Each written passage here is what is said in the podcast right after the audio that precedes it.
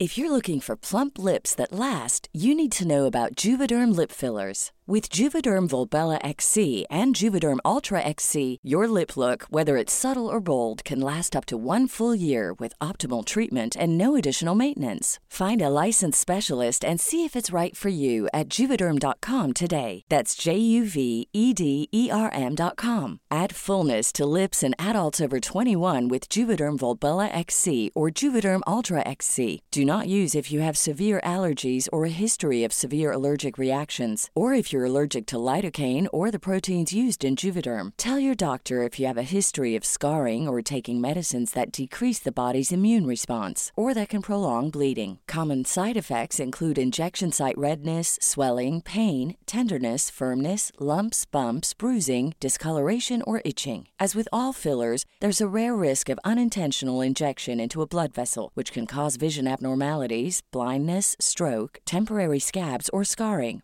For full important safety information, visit juvederm.com. Тили, тили, бом, закрой глаза скорее. Кто-то ходит за окном и стучится в дверь.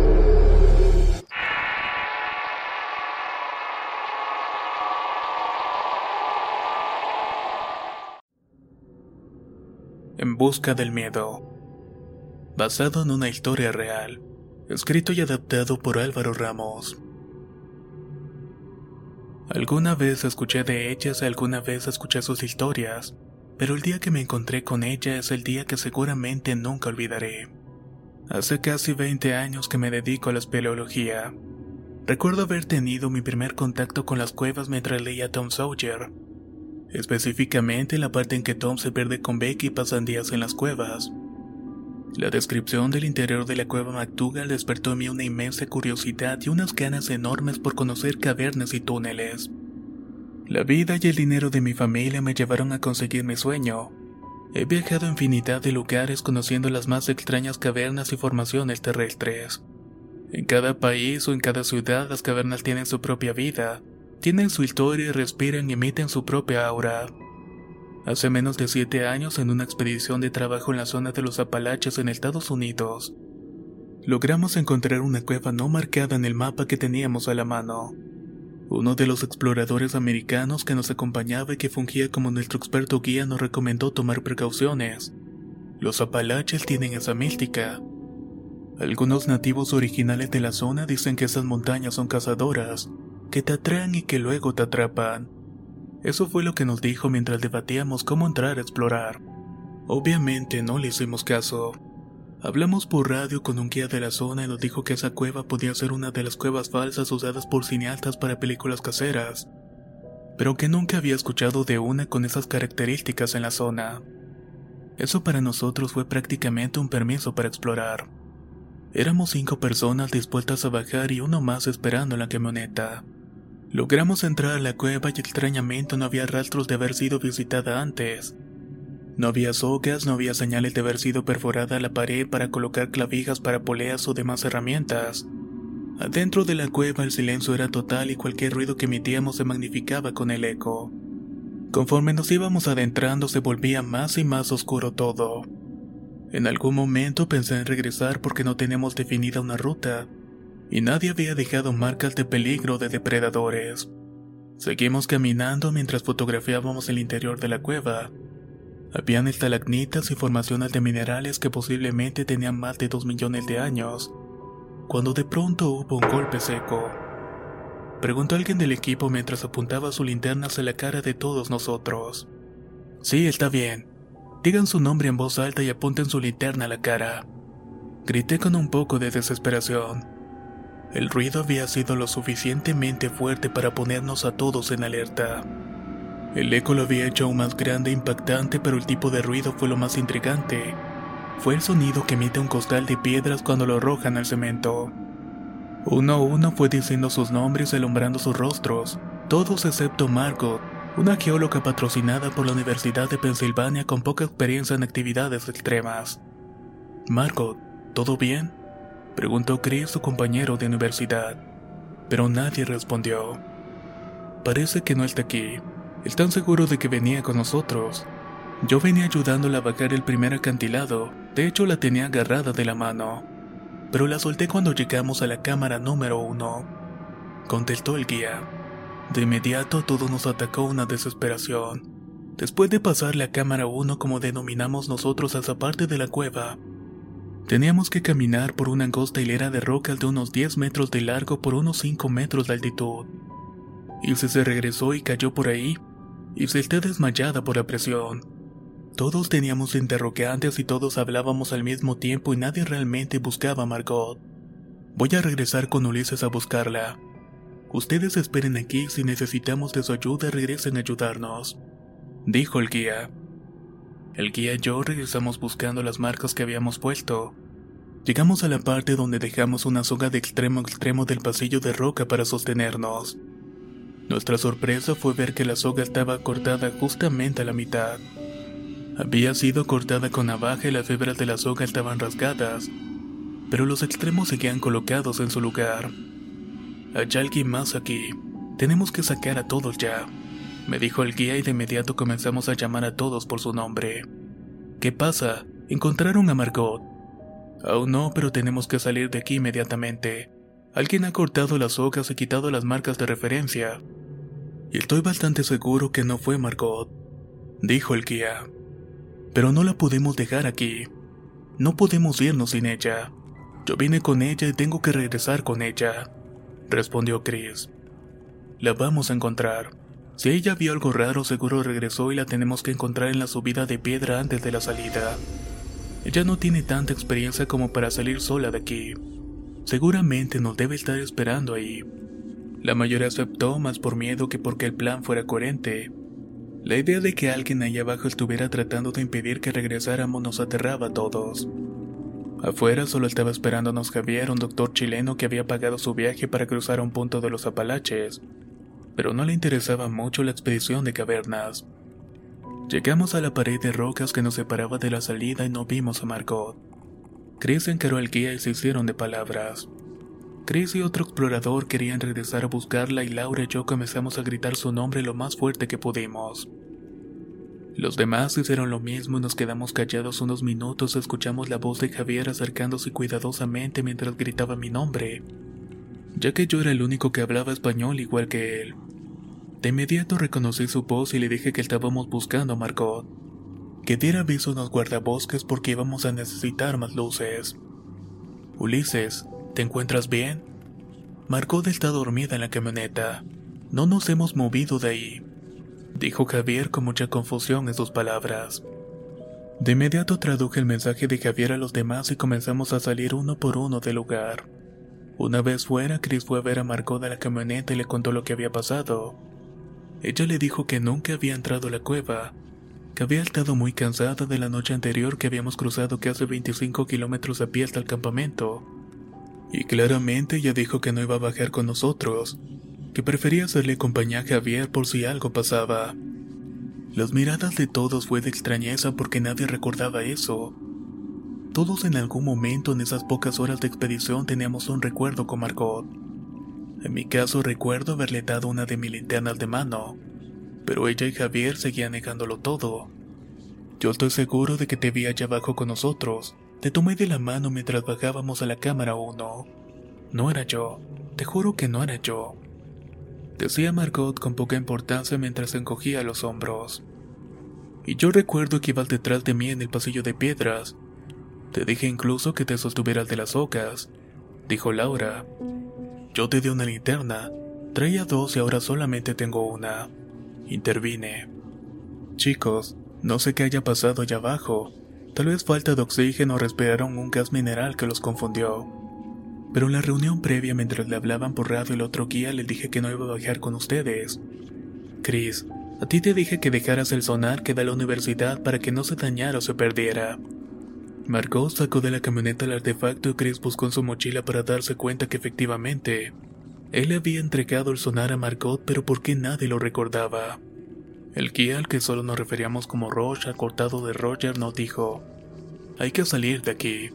Esta es la mística de los Apalaches. Abordamos la camioneta y echamos al maletero todo el equipo. El camino de vuelta al campamento fue silencioso y rodeado solamente de árboles en algunas zonas y una densa neblina. Todos callados esperando a que alguien hiciera la inevitable pregunta. ¿Quién era la mujer que estaba con nosotros allá abajo? Con el tiempo perdí contacto con todos ellos. No éramos amigos, sino más bien un grupo de personas que tenían fines científicos parecidos. Pero Javier me visitó en México unos años después. Quería recorrer algunas montañas del país y necesitaba a alguien que supiera y conociera los senderos. Le dije que no era experto en senderismo, pero que tenía amigos dedicados al alpinismo, y que si yo estaba desocupado también lo podría acompañar. Para esas fechas yo ya era padre de una hermosa niña y mi esposa y yo nos habíamos conocido en expediciones de aventura. Y cuando mi hija nació decidimos bajarle un poco el ritmo de vida. Estaba más interesado en la exploración urbana y en un negocio de deportes extremos que había iniciado. No era lo mismo, pero al menos seguía en contacto con mi pasión. Me encontré con Javier y sus amigos en Puebla y hicimos un ascenso a la montaña llamada La Malinche. Todo fue perfecto aquel día y no hubo contratiempos, y sin duda esta vez no hubo eventos confusos que nos dejaran pensando. Por la noche decidimos llegar a Perote en Veracruz, pues al otro día teníamos pensado subir el cofre de Perote y tomar algunas fotos. Esa noche decidimos salir a cenar a un puesto de antojitos típicos del lugar. Hacía frío y nos hacía falta calorías en el cuerpo. Mientras cenábamos escuchamos una conversación de dos señoritas sentadas en la mesa contigo a la nuestra. No es broma, ese día me tocó cerrar a mí y Esteba me acompañó. Justo me iba contando de los túneles de Chalití. Ahí fue que vimos a una mujer caminar junto a los lavaderos. Le decía la una a la otra. Pero pudo haber sido cualquier cosa, no necesariamente un espíritu. Respondió la otra chica. Sí pudo ser porque justamente cuando Esteban le dijo las buenas noches, la mujer pareció desaparecer entre los lavaderos. Además sabemos que esos túneles cruzan toda la ciudad. No dudaría que allá abajo hubiera más túneles, dijo la joven para después quedarse callada unos minutos. La plática sobre los túneles me interesó y como dije, yo ya estaba más interesado en la exploración urbana para no alejarme tanto de mi familia. Pero Javier, quien desde aquel evento en los Apalaches no había dejado de pensar en lo que nos había sucedido, le interesó más la historia de la mujer de la cual hablaban las chicas. De pronto Javier con ese acento característico de los chilenos dijo, Disculpen chicas, mis amigos y yo venimos de Chile. Somos exploradores y escuchamos un poco de su conversación. Estamos buscando nuevas emociones. Y nos parece que el lugar que ustedes mencionan podría ser una buena aventura. Las chicas un poco impresionadas por lo directo que había sido Javier y en parte deslumbradas con su acento, decidieron contar aún más la historia de lo que ellas definían como ánimas. Nos contaron que ellas estudiaban en Jalapa más o menos a una hora de camino de Perote, y que en esa ciudad la gente cree mucho en las ánimas al grado de que una zona habitacional de alta sociedad lleva ese nombre. Nos explicaron que las ánimas son almas que se quedan penando en el purgatorio, almas en constante tormento y agonía que no fueron recibidas ni en el cielo ni en el infierno. Por eso vagan entre nosotros pagando sus penitencias. Algunos las describen como mujeres únicamente, pero ellas tenían la teoría de que en realidad podrían ser hombres o mujeres. Pero siempre se les ve con un atuendo negro largo desde la cabeza que cubre sus pies que parecieran monjas y que desde siempre se asoció esa vestimenta con vestidos de mujer. Existe la leyenda de que si ves un ánima, alguien en el lugar donde la viste va a morir. Otra versión que nos contaron fue que si tú ves un ánima, alguien de tu familia moriría a menos que hicieras algo para revertirlo. Y ese algo tenía que ver con rezar y ofrecer misas por el descanso de las ánimas. Para Javier y sus acompañantes el tema era de mucho interés. Para mí lo más interesante era saber dónde se encontraban los túneles y averiguar si se podrían acceder a ellos. Ya me había ocurrido en otra ocasión que los gobiernos municipales impiden el acceso a los túneles para evitar derrumbes o evitar saqueos. Esto en el caso de que haya piezas arqueológicas en ellos. Al final poco me pudieron decir sobre aquellos túneles. Pero Javier y sus amigos les pareció mejor idea ir directamente a Jalapa en vez de subir al cofre de Perote. El día siguiente llegamos a Jalapa y comenzamos a recorrer las calles en búsqueda de un hotel barato y de un lugar para desayunar. Encontramos un lugar en el centro que tenía ambas cosas. Era un hotel y al mismo tiempo era un restaurante. Después de desayunar fuimos por recomendación de un amigo mío a un lugar llamado la Cueva de la Orquídea. En efecto era una cueva justamente dentro de la ciudad. Exploramos la caverna y uno de los cuidadores nos contó la leyenda del sitio. Fue cuando Javier y compañía atacaron con preguntas al encargado. El tipo nos dio una explicación muy amplia sobre Jalapa y sus alrededores, y en efecto nos contó sobre los famosos túneles. Nos dijo que técnicamente no se permitían acceder a ellos, pero que todos lo hacían para grabar videos y tomar fotos. La cuestión era volarse los candados así de fácil, fue lo que dijo. Decidimos ir al primer lugar que nos dio de referencia. En efecto, el lugar estaba a la vista de todos, solo una puerta de metal amarrada con un alambre la separada de unas calles principales. El problema es que la entrada de ese túnel estaba justamente debajo de la plaza principal, a un costado del Palacio de Gobierno de Veracruz, por lo cual había mucha presencia de policías y curiosos. Preguntamos a un policía si podía dejarnos acceder al túnel por unos minutos solamente para tomar unas fotos y volver. El hombre nos dijo que no se podía, pues la razón de tener cerrado ese túnel era que se conectaba con tres salidas más, una de ellas en el patio de una casa particular que ya estaba clausurada.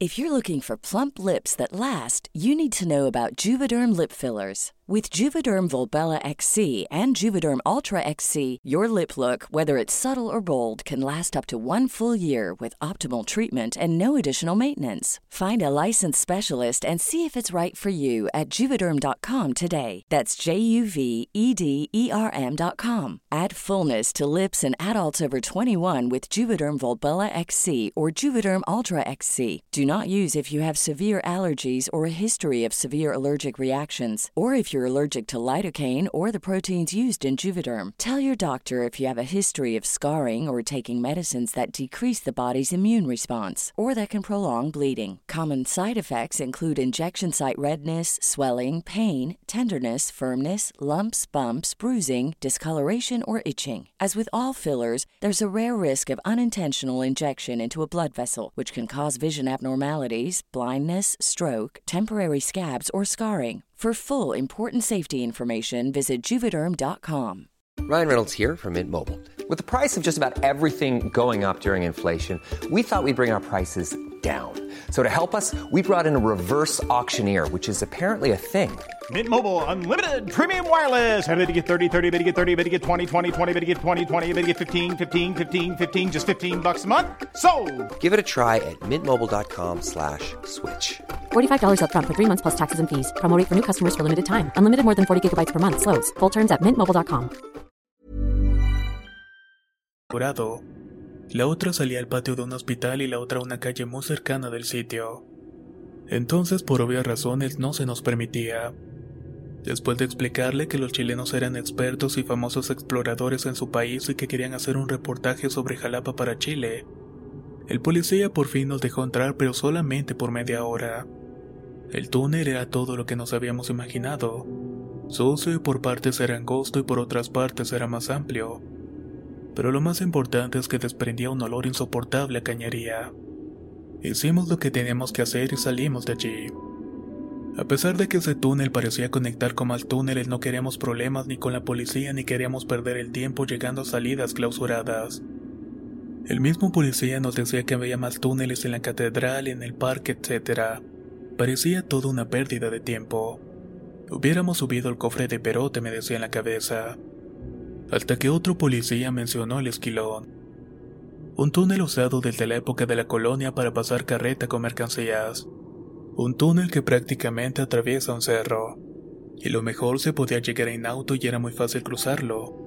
Buscamos información y vimos que era prácticamente una caverna de rocas que usaron para construir el túnel.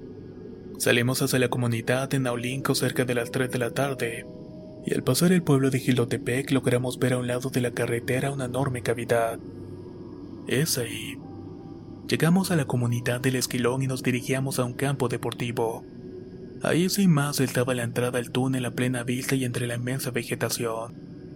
La emoción nos invadía conforme nos íbamos preparando. Por fin habíamos llegado a un lugar explorable y con suficiente historia. Nos dimos prisa pues no faltaba mucho para que oscureciera. Y la idea era salir del otro lado y esperar a Juan Carlos, el único chileno que no quería entrar para que pasara por nosotros. Entramos al túnel y nos asombramos de lo grande que era y lo bien hechas que estaban las paredes de piedra. En su interior crecían algunas plantas y se podían ver roedores huir de nosotros cuando nos escuchaban acercarnos. Conforme nos adentrábamos yo les explicaba las técnicas y los tipos de rocas usados en la construcción del túnel, y poco a poco fuimos perdiendo la luz. Llegó el momento en que solamente podíamos ver lo que podíamos alumbrar con nuestras linternas. Nos detuvimos en una parte donde el techo se hace más alto y parecía cambiar la forma de la construcción. Seguro el túnel se construyó por parte debido a su longitud. Eso les explicaba yo cuando Javier nos hizo callar. Silencio, nos dijo llevándose el dedo a la boca. ¿Lo escuchan? Todos hicimos silencio. No, ¿qué se supone que debo escuchar? Pregunté casi susurrando. Una voz, escuché una voz que decía, hace frío aquí adentro. No hagas caso, el Javier es muy bueno para hacer bromas. Mejor sigamos avanzando, dijo su compañero visiblemente molesto. Avanzamos unos metros más, escuchamos un silbido muy delicado. Parecía aire, pero no era un silbido hecho por una persona. De inmediato pensamos que alguien nos venía siguiendo. Yo creí que los chilenos me querían jugar una broma y que Juan Carlos venía detrás de nosotros haciendo ruidos. Les dije que si era una broma era una pésima idea. Necesitábamos que alguien nos recogiera en la salida porque de lo contrario tendríamos que caminar de vuelta al auto. Y que si eso pasaba nos iba a alcanzar la noche y además esa carretera está llena de curvas, la cual es para nada de mi agrado. Te juro que no planeamos nada. Si el Juan Carlos viene atrás es por elección propia, dijo Javier. Juan Carlos, eres tú. Sal de acá, huevón. Tienes que estar esperándonos del otro lado. Pero nadie respondió. El compañero de Javier decidió regresar unos metros con la linterna para ver si era Juan Carlos. Dentro del túnel hay una especie de columnas por donde fácilmente un hombre delgado se podía esconder. Pasaron tres minutos y no escuchamos nada. Así que comenzamos a hablarle al otro chileno. Nico, responde. Si no era Juan Carlos, regresa y sigamos avanzando. No hay que perder el tiempo ya. Una vez más no podíamos escuchar absolutamente nada. Decidimos regresar juntos a buscarlo y algo dentro de mí pensaba que todo era parte de una elaborada broma. Pero aún así no me podía relajar. Caminamos unos metros y encontramos a Nico sentado junto a una columna. Cuando lo alumbramos a la cara tenía su dedo índice en la boca indicándonos que no hiciéramos ruido. Su cara era de miedo, de puro y natural miedo. Nos pegamos de inmediato a la pared del túnel y le alumbramos al suelo. Nos acercamos a Nico y él seguía de igual manera. Cuando por fin estuvimos junto a él nos dijo, hay alguien aquí pero no era Juan Carlos. Rápidamente saqué mi navaja y decidí alumbrar hacia la oscuridad. Si alguien nos iba a hacer algo al menos iba a pelear. Cuando Nico se tranquilizó, nos dijo que mientras caminaba de vuelta vio salir de la pared a alguien. Pensó que era su amigo y un cuerpo delgado cruzó el túnel casi en un abrir y cerrar de ojos. Caminó un par de metros más y de pronto una mujer estaba frente a él. Una mujer delgada con el cabello suelto según Nico. Esta mujer estaba flotando y no tocaba el suelo. La mujer con una cara bastante pálida no dijo nada. Solo se llevó el dedo a la boca e hizo la misma señal de silencio que Nico nos había hecho a nosotros. Hay que salir de aquí lo más rápido posible. Ya no quiero estar aquí adentro, dijo Nico. Pues no sé qué tan adentro estemos, pero la opción 1 regresar y la opción 2 es salir por el otro lado. Dije de inmediato. Vámonos por la opción 2, respondió Nico casi llorando. Nos dimos prisa a caminar y ya no nos importaban ni las fotos de admirar el túnel. Ya nos habíamos sugestionado demasiado y el miedo era nuestro dueño. Caminamos lo más rápido que podíamos hasta que de la nada escuchamos un grito horrible. Un grito seco y pronunciado y no parecía un grito de dolor. Parecía más bien un grito de rabia. Los tres gritamos del susto, yo dejé caer mi linterna al suelo pero ya no me importaba nada. Salimos corriendo por un túnel desconocido sin saber qué nos esperaba y solamente alumbrados por dos linternas. La visibilidad era menos y nadie se quería quedar atrás y corríamos uno al lado del otro. Llegamos a una parte más angosta y no podíamos correr los tres juntos. Nico corrió por delante yo en medio y Javier al final. De pronto un grito de Javier nos alertó a todos. Alguien me tocó, weón. Alguien me tocó. Sentí una mano helada en el cuello. Por favor, no me dejen aquí. Agarra mi mochila y no la sueltes. Trata de correr al mismo ritmo. le dije sin detenerme. Corrimos hasta que llegamos a un derrumbe y era lo peor que nos podía haber pasado. Hasta ahí llegaba el túnel. Era algo que ni el policía ni la gente que jugaba fútbol en el campo deportivo nos había dicho. Quiero pensar que porque tampoco lo sabían. Sucedía que años antes a causa de un temblor hubo un derrumbe en el túnel y no se podía cruzar ya por completo. Pero era algo que descubrimos de mala manera. Buscábamos desesperados una manera de atravesar ese montón de piedras, pero era imposible. Eran demasiadas y además eran muy pesadas. Javier estaba teniendo un ataque de nervios y Nico repetía desesperadamente. Juan Carlos nos está esperando. Juan Carlos nos está esperando. Traté de ser la razón del grupo y entonces les dije, quizás todo esto es parte de nuestra sugestión. No hay nada siguiéndonos y lo que vio Nico fue solamente una sombra. No hemos descansado bien también. Vamos a calmarnos y regresar lo más rápido posible a la entrada. Tal vez si corremos todavía no sea de noche allá afuera. Los chilenos no parecían muy convencidos y al contrario, por un momento parecía que preferían quedarse ahí y esperar lo que fuera. No querían regresar por ese camino. Esperamos unos minutos a que Javier tomara aire, un poco de agua y se relajara. Una vez que los tres estuvimos más tranquilos comenzamos el regreso. Nunca fui una persona religiosa. Creía en un ser todopoderoso que regía el universo pero no le decía Dios. Y al parecer los chilenos tampoco. Pero en ese momento todos comenzamos a rezar en voz baja lo que fuera que supiéramos. Yo caminaba rezando al Padre Nuestro mientras que Javier hacía lo mismo con una oración a una virgen chilena. A Nico lo escuchaba orar pero no entendía lo que estaba diciendo. Avanzamos rápidamente pegados unos de los otros sin dejar de rezar. Llegué a donde estaba tirada mi linterna así que la recogí. Ya con tres luces era más fácil ver ahí adentro lo que facilitó un poco más el regreso. Habíamos avanzado un buen tramo y sabíamos que estábamos cerca de la entrada, cuando desde el interior del túnel una voz casi gutural dijo, Voltea. Hace frío aquí adentro. No puedo hablar por los demás, pero un frío recorrió toda mi espalda y el pelo de mi cuerpo se erizó por completo. Comencé a sentir en el pecho una sensación de tener una bola que no me dejaba respirar. Apreté con fuerza mi linterna y cuando pude mover mis piernas comencé a correr lo más rápido que pude. Los chilenos hacían lo mismo detrás de mí y ya no se veía nada. Ya era de noche afuera y sabíamos que la entrada estaba muy cerca porque podíamos escuchar el ruido de afuera. Una vez afuera Javier nos dijo que después de escuchar esa voz, mientras íbamos corriendo los gritos de una mujer se hacían más y más fuertes. Yo no recuerdo eso y no escuché nada más después de la horrible y sucia voz que me invadió de miedo. Supongo que fue lo mejor para mí. Afuera lo queramos tener señal para marcarle a Juan Carlos. Él me había marcado seis veces ya y seguramente tenía un buen rato esperándonos. Le dijimos que regresara por nosotros y le explicamos que había un derrumbe y que no pudimos pasar. Lo esperamos en una tienda cerca del campo deportivo donde compramos algo para nivelar la presión. El camino de regreso a Jalapa fue muy silencioso. Juan Carlos nos hacía preguntas pero todos evitábamos responderlas. Cuando llegamos al hotel era en las 7.47 de la noche. Le contamos todo a Juan Carlos pero él no dijo nada. Creyó todo de inmediato y confiaba tanto en sus amigos que él sabe que no inventarían algo de esa magnitud para asustarlo. Esa noche cenábamos en el restaurante del hotel y una mesera de unos 50 años nos escuchó hablar de lo ocurrido. Perdón que me meta, pero eso que vieron y escucharon son las ánimas del purgatorio, siempre penando en el lugar donde murieron. Nos dijo y continuó hablando. Ese túnel no solo se usaba para transportar mercancía, en algún tiempo lo usaron bandidos para asaltar y asesinar personas.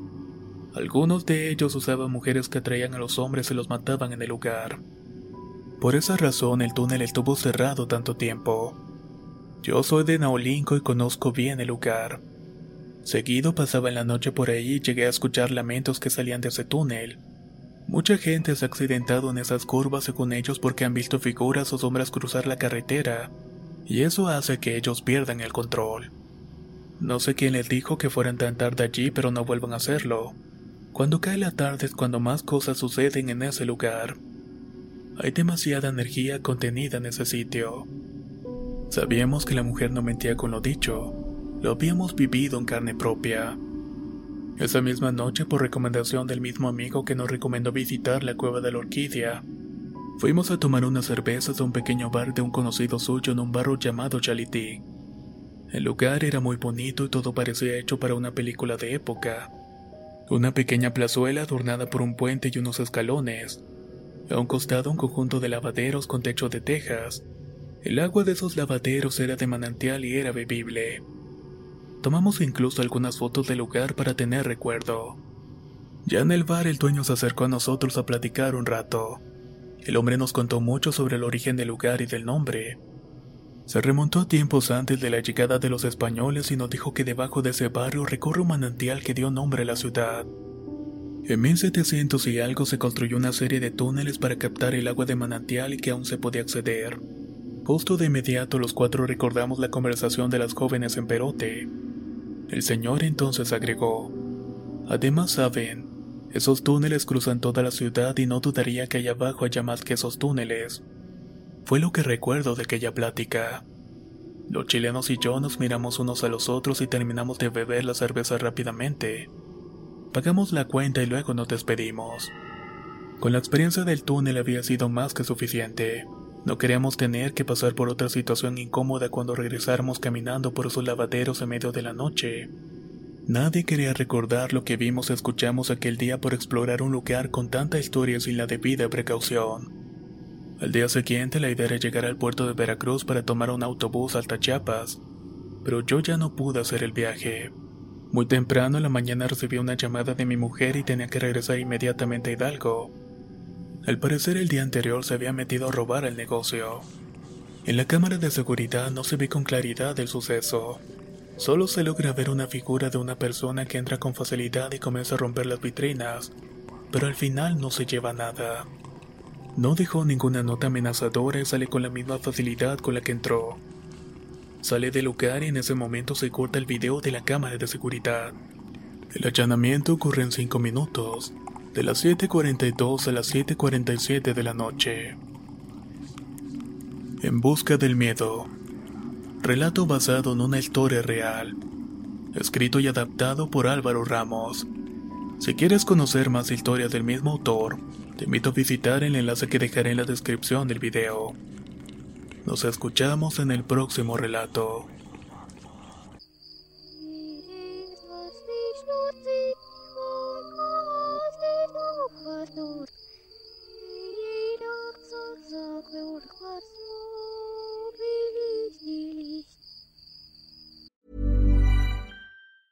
Hey, folks, I'm Mark Marin from the WTF Podcast, and this episode is brought to you by Kleenex Ultra Soft Tissues your ally to help tackle your allergy symptoms this season. I love the change of seasons, but nobody loves pollen and all those other things floating in the air that make you sneeze during this nice weather. Kleenex Ultra Soft Tissues are hypoallergenic and allergist approved. So fight back against watery eyes and runny noses without worrying about irritating your skin. For this allergy season, grab Kleenex and face allergies head on.